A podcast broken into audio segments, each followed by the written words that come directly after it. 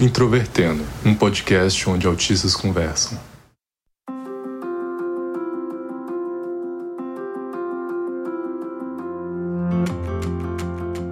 Um olá para você que escuta o podcast Introvertendo, que é o principal podcast sobre autismo do Brasil e que sempre reforça que autistas estão em todos os lugares.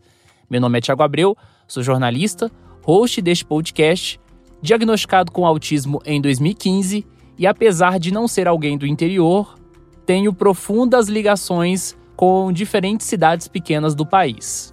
E aí, pessoal, sou Paulo Larcon, falando de Caçapava, São Paulo. Fui diagnosticado em 2018 e se você já deixou um rastro de lama por onde passou, você vai se identificar muito com esse episódio.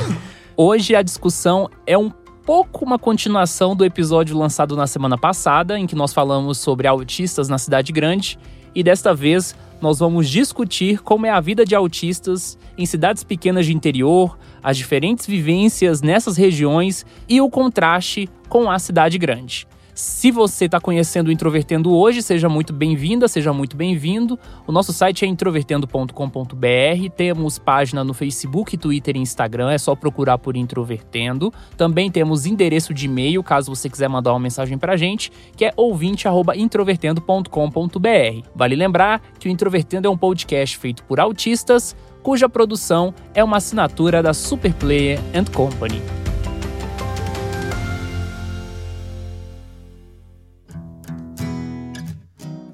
Antes da gente partir para a discussão propriamente dita, é importante traçar um recorte do que, que nós vamos falar aqui neste episódio. Até porque, quando nós gravamos o episódio Autistas na Cidade Grande, nós falamos sobre metrópoles. Então, falamos sobre São Paulo, sobre Rio de Janeiro, sobre Porto Alegre, Goiânia, Belém, enfim, cidades muito grandes. Aqui, a ideia é exatamente o oposto, de falar de cidades muito pequenas. Porque a gente tem aquela noção de que interior é tudo que não é litoral e de certa forma é o termo que a gente mais usa, né, Paulo? Geralmente, quando a gente se refere a interior, é tudo que não é região metropolitana. Mas aqui a nossa discussão é municípios que tenham aí cerca de 40, 30, 20 mil habitantes, tem muitos municípios pelo país que tem né, essa quantidade populacional e falar um pouco como é a vida de autistas nesses lugares, considerando também que existem diferenças regionais e a vida de um autista no interior de São Paulo é bem diferente da vida de um autista que mora, por exemplo, no interior do Pará. Sim, realmente. Moro há quatro anos já na cidade de Caçapava, São Paulo. Ela não é uma cidade tão pequena assim, mas é ela fica bem ofuscada pelas cidades em volta. É uma cidade que é cortada pela Dutra, com, com aí uma presença boa de fábricas, como a fábrica da Nestlé.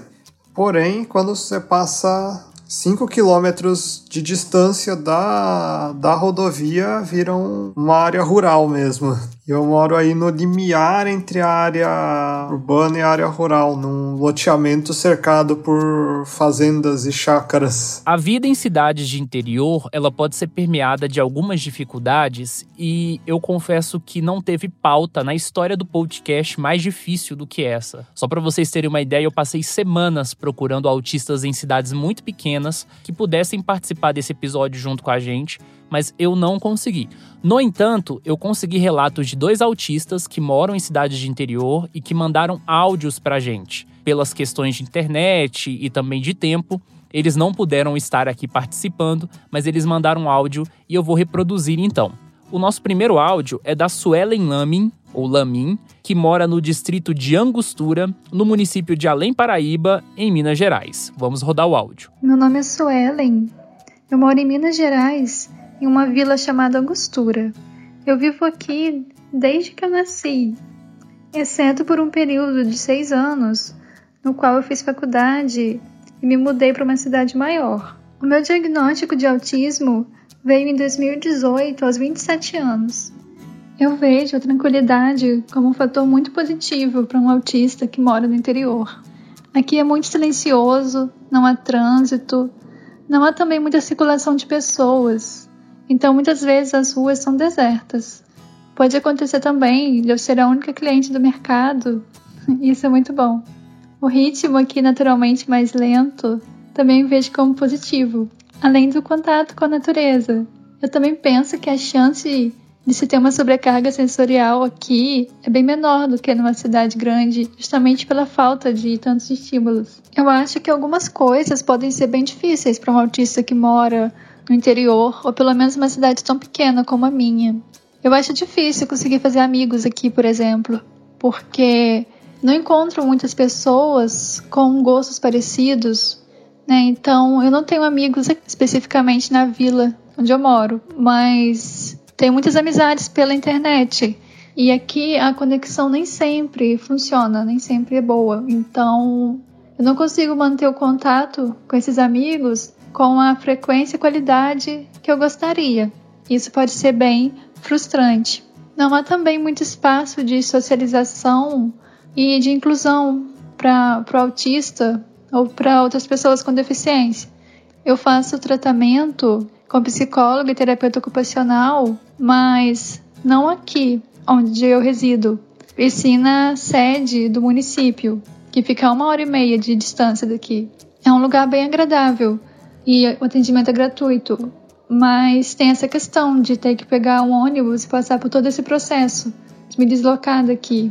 Então eu diria que isso é negativo. Muito obrigado, Suelen, pela mensagem. Eu conheci a Suelen por meio do William Timura, então, William, muito obrigado também.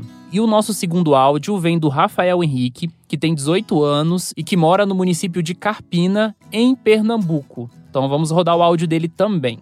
Olá, pessoal. Meu nome é Rafael Henrique, tenho 18 anos e minha mãe descobriu meu autismo quando eu tinha um ano e seis meses através de uma neuropediatra, Adélia Henriques. Viemos morar no interior do estado de Pernambuco, em Carpina, há 13 anos.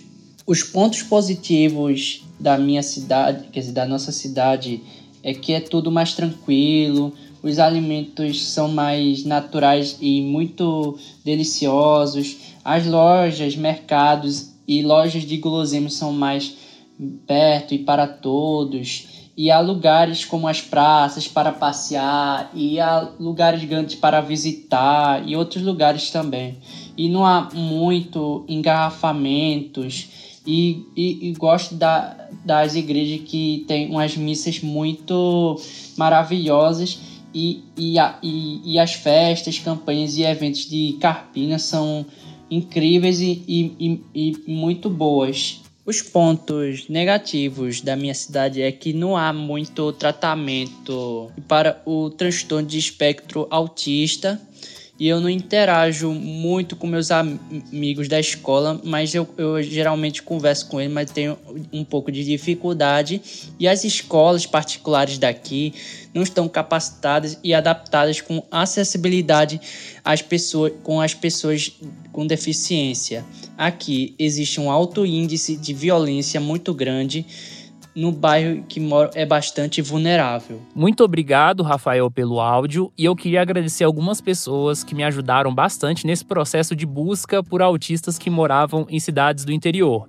Então, queria agradecer ao Francisco Paiva Júnior, da revista Autismo, a Gabriela Bandeira, do portal Olhares do Autismo, o Alexandre Costa, da Casa da Esperança, e o psicólogo Victor Eustáquio, todos vocês pelo apoio na hora de caçar fontes, e foi realmente difícil, mas essa missão foi cumprida. Eu queria saber de você, Paulo. Você nasceu em Caçapava, porque você falou que mora aí só há quatro anos. Explica aí um pouco pra gente. É, na verdade, eu nasci no estado do Rio de Janeiro, em Petrópolis. Eu vim morar aqui em Caçapava faz quatro anos. Na época, eu morava em uma república na cidade vizinha de São José dos Campos. É, a gente chegou à conclusão de que as casas e apartamentos lá estavam muito caros e a gente considerou a cidade vizinha porque o deslocamento não ia ser tão pesado, o valor era consideravelmente mais baixo. Pra ter uma noção, a gente mora numa casa tamanho médio que em São José dos Campos não dava nem o preço de um apartamento de 48 metros quadrados. Ah, entendo. No meu caso, eu sou completamente urbano. Eu nasci em São Paulo, morei um tempo na região metropolitana de Belo Horizonte, moro em Goiânia atualmente, às vezes estou em Porto Alegre, mas a minha cota de interior vem por causa das minhas origens. Então, eu nasci em São Paulo, mas a minha mãe e meu pai nasceram no interior da Bahia. Minha mãe nasceu em Paratinga, meu pai nasceu em outro município chamado Serra Dourada. Eles namoraram desde a infância. Minha mãe só conheceu a cidade, de uma forma geral, na década de 90, quando ela tinha ali seus 20 anos. A primeira vez que ela pisou em Paratinga e de Paratinga ela foi direto para Brasília. Imagino que o impacto na vida dela deve ter sido muito grande, porque até os 20 anos de idade, em média, ela só tinha morado no campo. Então, eu sempre cresci nessa dinâmica de uma família que está no plano urbano, mas meus pais sempre têm esse contato então com as cidades interioranas. Quando eu era criança, sempre viajava de BH para o interior da Bahia, para os municípios de Paratinga, Bom Jesus da Lapa, aquela região ali do Vale do São Francisco, e eu acabei criando esses laços. Fiquei muitos anos sem visitar lá e em 2016 fiz um retorno e essa reaproximação me levou também a fazer meu TCC, na época quando eu fazia graduação em jornalismo, em um livro sobre o município de Paratinga, que eu falo bastante sobre sertão, sobre interior e etc. Durante esses três anos de pesquisa de livro, eu passava o período de férias em Paratinga, vivendo quase como um, membro da população, ficava um mês, um mês e meio na cidade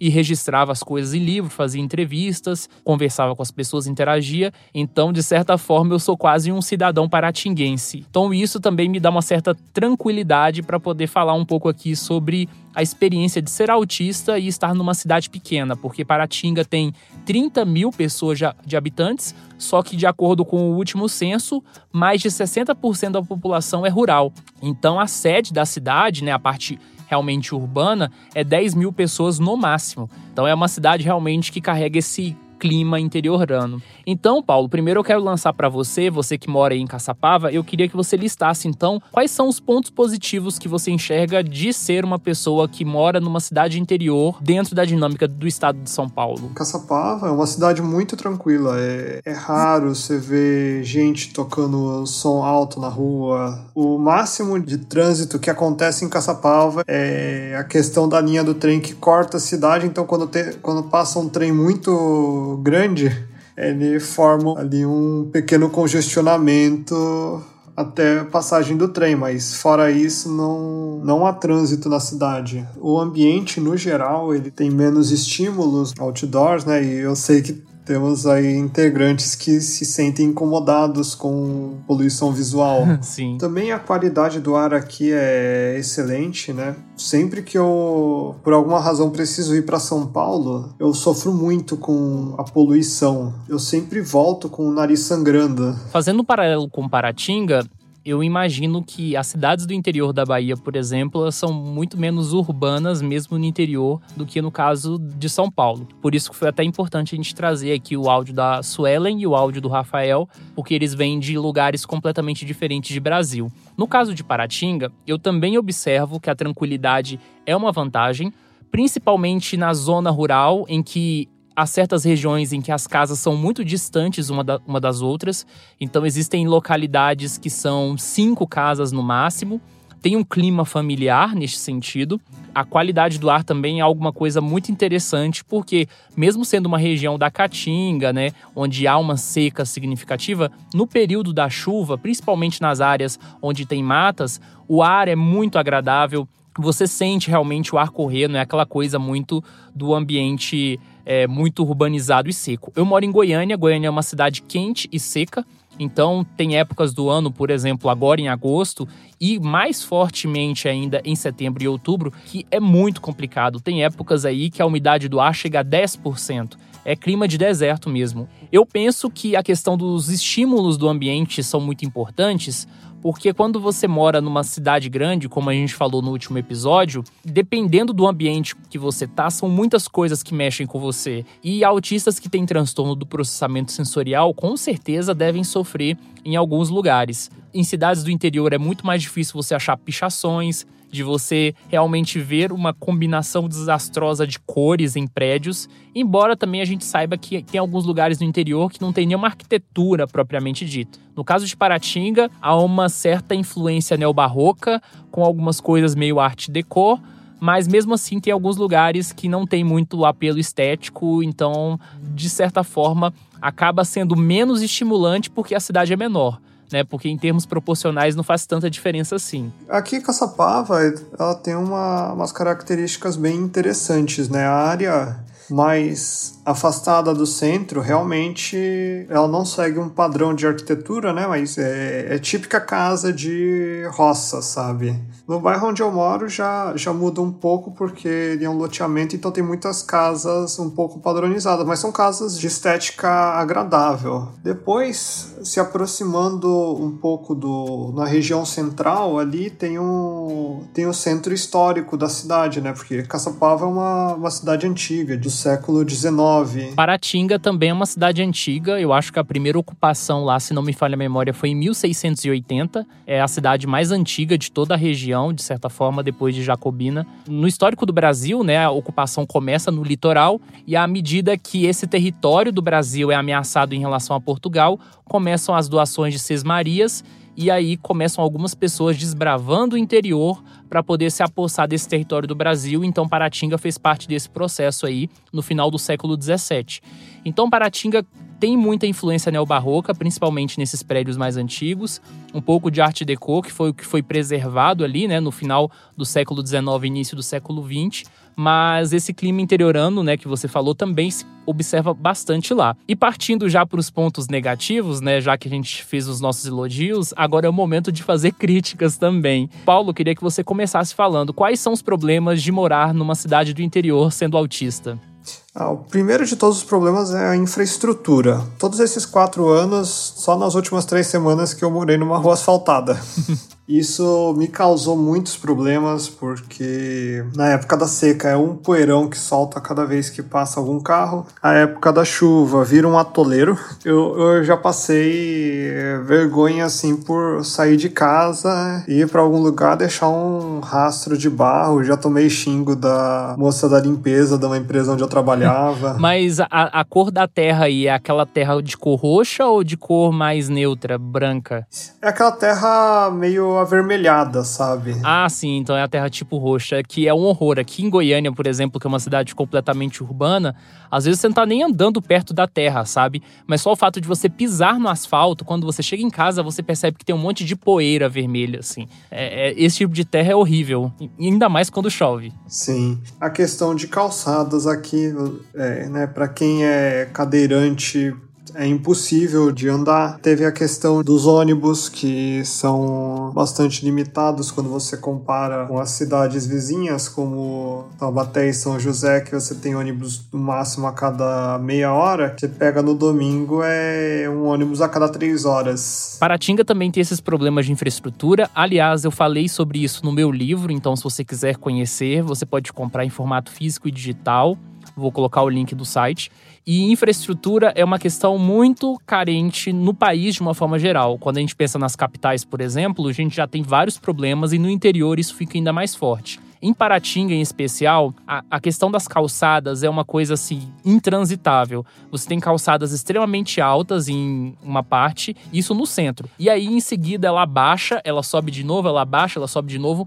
Frequentemente, quando eu estou pela cidade, eu corto o meu pé, trupico e etc. Isso já acontece na cidade. Imagina lá em que tudo é desnivelado. Cidades do interior geralmente têm muitos idosos, então é um tipo de infraestrutura da cidade que não valoriza ninguém não valoriza tanto as pessoas com deficiência, as pessoas andantes que já vão ter dificuldade, as outras pessoas com deficiência e os idosos que de certa forma, né, se a gente pegar uma certa conceituação de deficiência, também estão dentro de uma perspectiva de deficiência. É muito complicado pensar que essas cidades muitas vezes são feitas para alguém, porque é realmente não, não existe uma, um padrão né, a, a, ser estabelecido. E quando a gente fala sobre acessibilidade, não é só do ponto de vista também arquitetônico. Então, muitas cidades do interior são mal sinalizadas. Paratinga começou a receber placas, placas de trânsito mesmo, a partir do ano de 2018 e semáforos também. Então, é, realmente é um negócio muito complicado. Você falou sobre transportes, Paulo. Paratinga não tem nem transporte coletivo, né? Uma cidade que a parte urbana tem 10 mil pessoas, o que tem é ônibus da prefeitura para poder levar as crianças da zona rural para as escolas da zona urbana e só. Ou às vezes tem ali um, um morador que faz um transporte fretado ali, mas no geral não existe transporte coletivo. Uma coisa curiosa que eu queria contar é que nessa viagem que eu fiz para Paratinga e escrevi o livro, eu conheci uma banda em que todos os integrantes tinham baixa visão. Eles se consideram em certa medida cegos porque eles enxergam muito pouco. E para tudo que eles queriam fazer, eles dependem dos parentes, dos irmãos ou de familiares próximos que enxergam. Para ir para outros lugares, eles precisam de uma carona. Na hora de chegar na zona urbana, eles precisam que alguém segure pela mão deles e vá.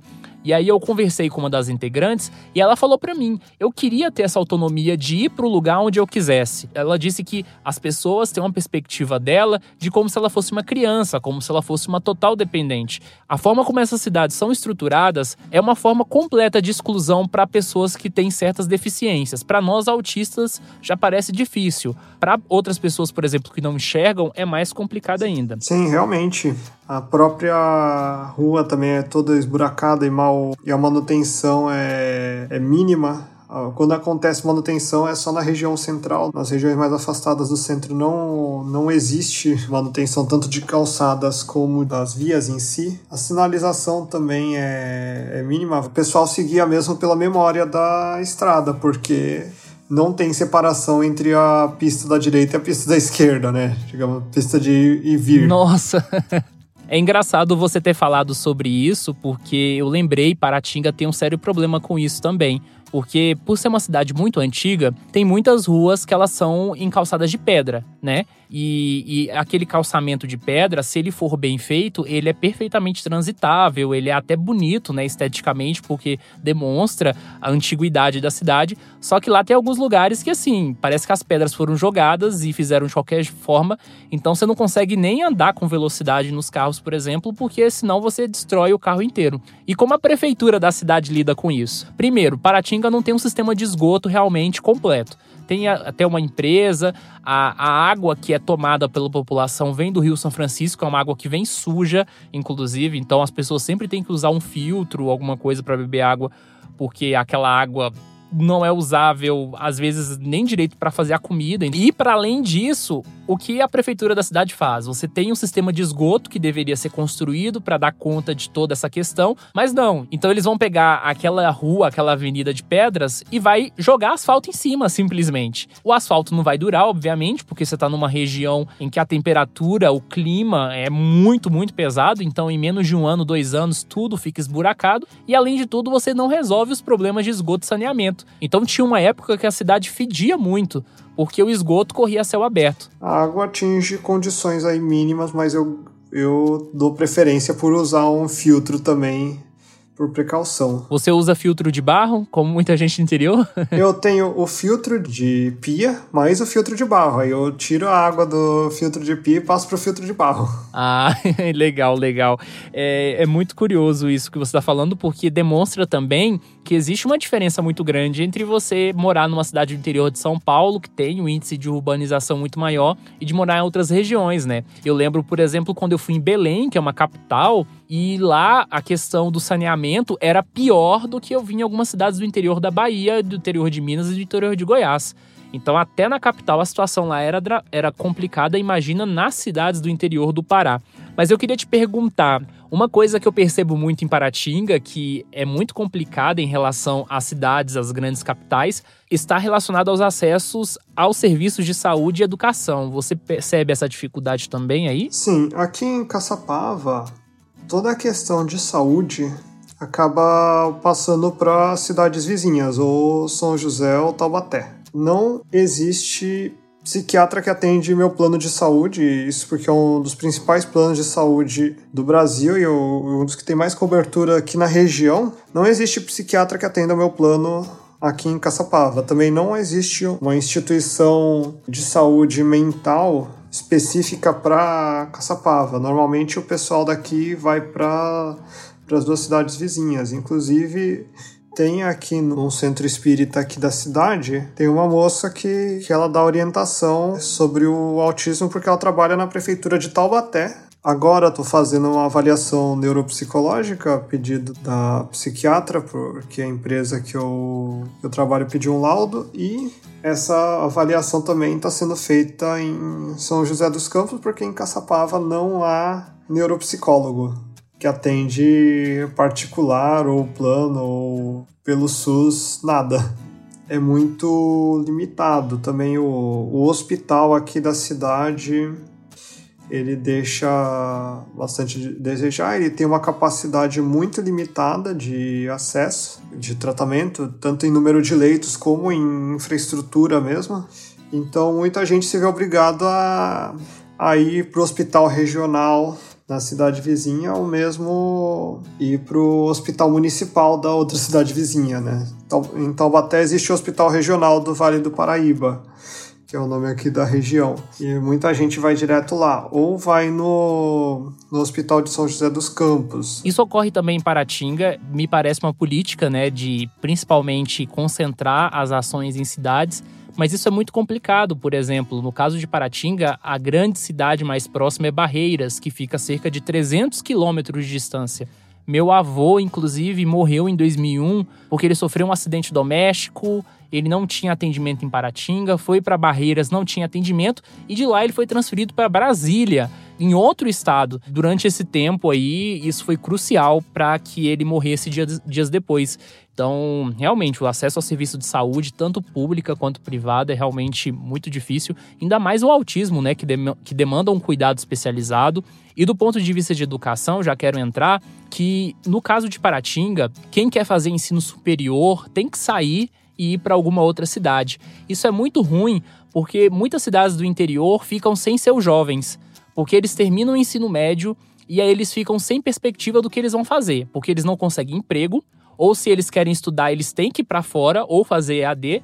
Então a gente perde muita gente e essas pessoas vão geralmente para as grandes cidades ou trabalham em subempregos ou eles ficam estudando, mantendo essa distância para depois de muito tempo voltar. Aqui em Caçapava, a situação da educação é menos pior, porque aqui tem uma escola do SESI, né, por conta das indústrias, uma ETEC do estado de São Paulo, Existe até uma universidade privada que atende aqui alguns polos EAD, mas o grosso das universidades ficam nas vizinhanças, né? Como a Universidade de Taubaté, ou em São José, que tem o, o ITA, tem a Unifesp, tem a Unesp, tem outras universidades privadas como a Unip, a Anhanguera e a Anhembi Morumbi, por exemplo, mas assim, pelo menos é possível você viver em Caçapava e fazer faculdade nas cidades adjacentes. Ah, sim, Men menos pior do que em algumas outras regiões do país, né, de certa forma. Em Paratinga, você tem uma quantidade limitada de cursos que você tem na região já, né? E você sempre tem que viajar ou para Bom Jesus da Lapa, ou para Barreiras, ou para Guanambi, que é mais distante ainda, para poder fazer alguma atividade. Agora tem um ponto que eu não sei se ocorre aí com você em Caçapava, porque Caçapava parece ser mais urbano, mas quando eu ficava em Paratinga, uma coisa que me incomodava muito é que primeiro, a minha família, ela é uma família que é bastante conhecida na cidade, tem muita gente, tanto na zona rural quanto na zona urbana. Eu tenho um primo que foi presidente da Câmara da cidade, tem uma carreira política lá dentro. Então, toda vez que você está lá, parece que você tem que interagir com todo mundo. No início eu era desconhecido, ninguém me conhecia, então no máximo alguma pessoa cumprimentava que eu nem conhecia e dava um olá, e isso era bem chato, porque as pessoas são muito emocionais. Se você não cumprimentar elas, você elas acham que você se acha, que você, enfim, essas coisas de interior. Então, e todo mundo conhece todo mundo. Então, toda vez que eu interagia com as outras pessoas para fazer entrevistas e etc., o pessoal perguntava assim: de que família você é? Então, eu tinha que apresentar o meu currículo. Eu falava assim: olha, eu sou neto de sujeito tal. E falava assim: ah, eu era muito amigo do seu avô, seu avô era uma pessoa honrada, era uma pessoa isso e aquilo. Então, é algo muito cansativo nas interações sociais. Todo mundo conhece todo mundo. As para as pessoas terem fofoca sobre você é muito fácil, é muito difícil você passar despercebido.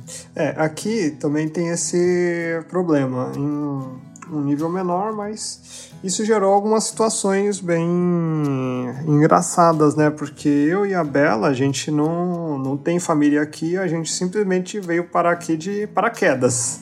As pessoas vêm perguntar se a gente conhece fulano, enfim, pessoas conhecidas aqui da cidade, a gente não, não conhecia, né?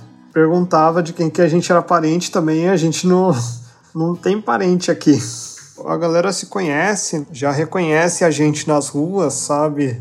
particularmente eu não reconheço ninguém porque eu tenho um sério problema para reconhecer pessoas, mas enfim, a gente já é razoavelmente conhecido aqui na, na cidade, na particularmente na região, né, no bairro que a gente mora, no, no lado da cidade que a gente mora, por conta da, da infraestrutura limitada de ônibus, né, a gente usa bastante Uber aqui. E a gente conhece bastante Uber. No caso, com Uber é mais fácil eu reconhecer porque eu reconheço pelo carro. Nossa, mas a cidade que você mora tem Uber? Tem Uber. Já tô achando super avançado. Em Paratinga não tem Uber, não tem iFood, não tem nada disso. Oficialmente não existe Uber. Mas o que acontece? Em São José dos Campos e Taubaté existe Uber, então a galera daqui de Caçapava se inscreve em uma das duas cidades e opera por aqui. Ah, interessantíssimo, nossa, legal. E aí aqui tem um, até pela limitação de ônibus e por ser uma cidade relativamente extensa, né, que de ponta a ponta deve ter aí uns 30 quilômetros, tem bastante demanda por Uber. É, realmente, é, a, a, a, o tamanho é grande. Mas tem um ponto que você quer enfatizar aí de ponto negativo que eu não sei se eu concordo muito.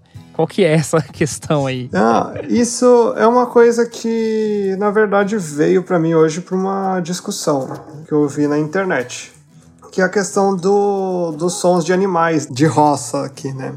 É, eu sei que tem bastante gente que se incomoda, por exemplo, com galinhas, né? Ah, é. A galinha realmente é um ponto, mas nossa, eu, eu amo sons da natureza, me relaxam. ah, eu também gosto bastante, mas tem coisas que, que podem irritar muita gente, como um galo cantando 4 horas da manhã.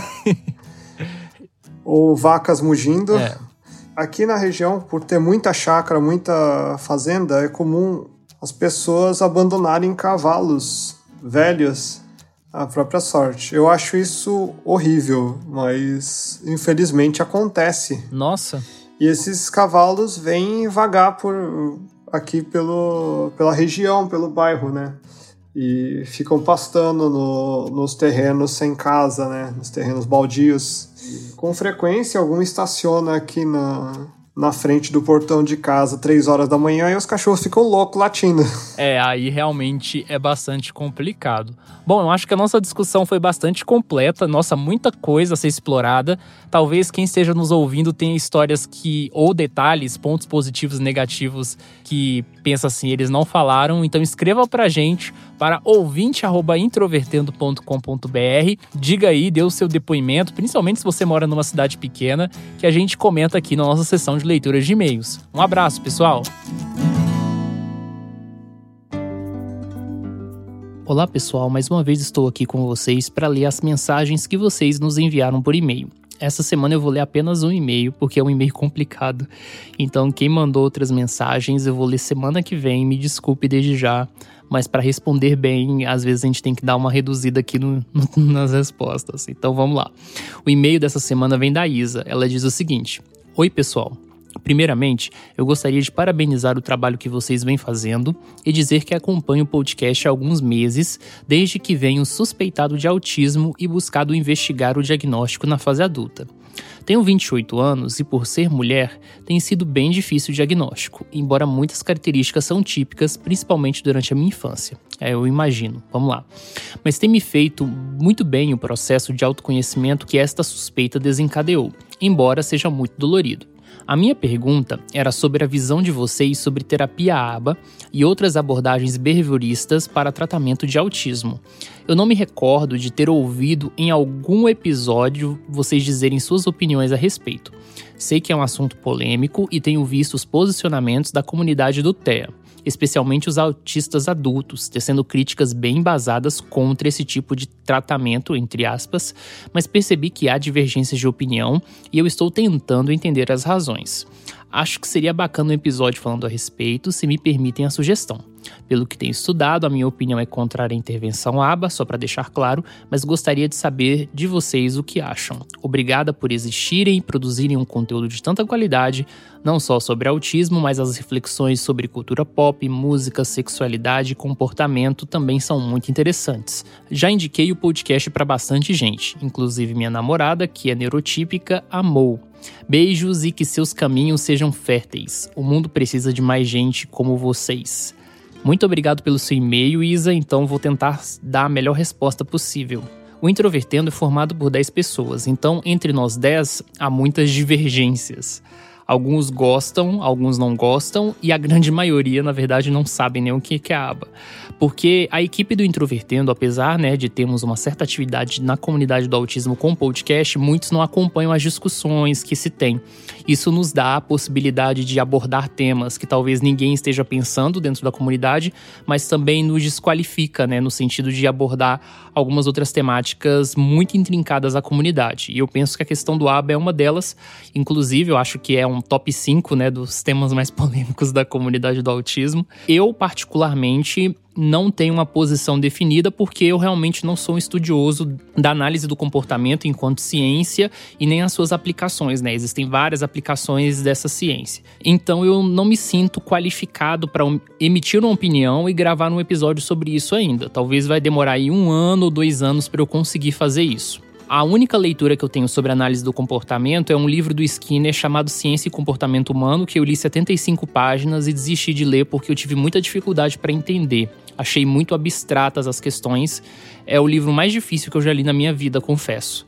Agora, dar opinião sobre abordagens behavioristas de uma forma geral também é muito complicado, porque existem muitas coisas dentro da comunidade do autismo baseadas em aba e que muitas vezes as pessoas não sabem, né? Então, existem vários tipos de intervenções, algumas mais naturais, algumas mais estruturadas, então realmente fica difícil.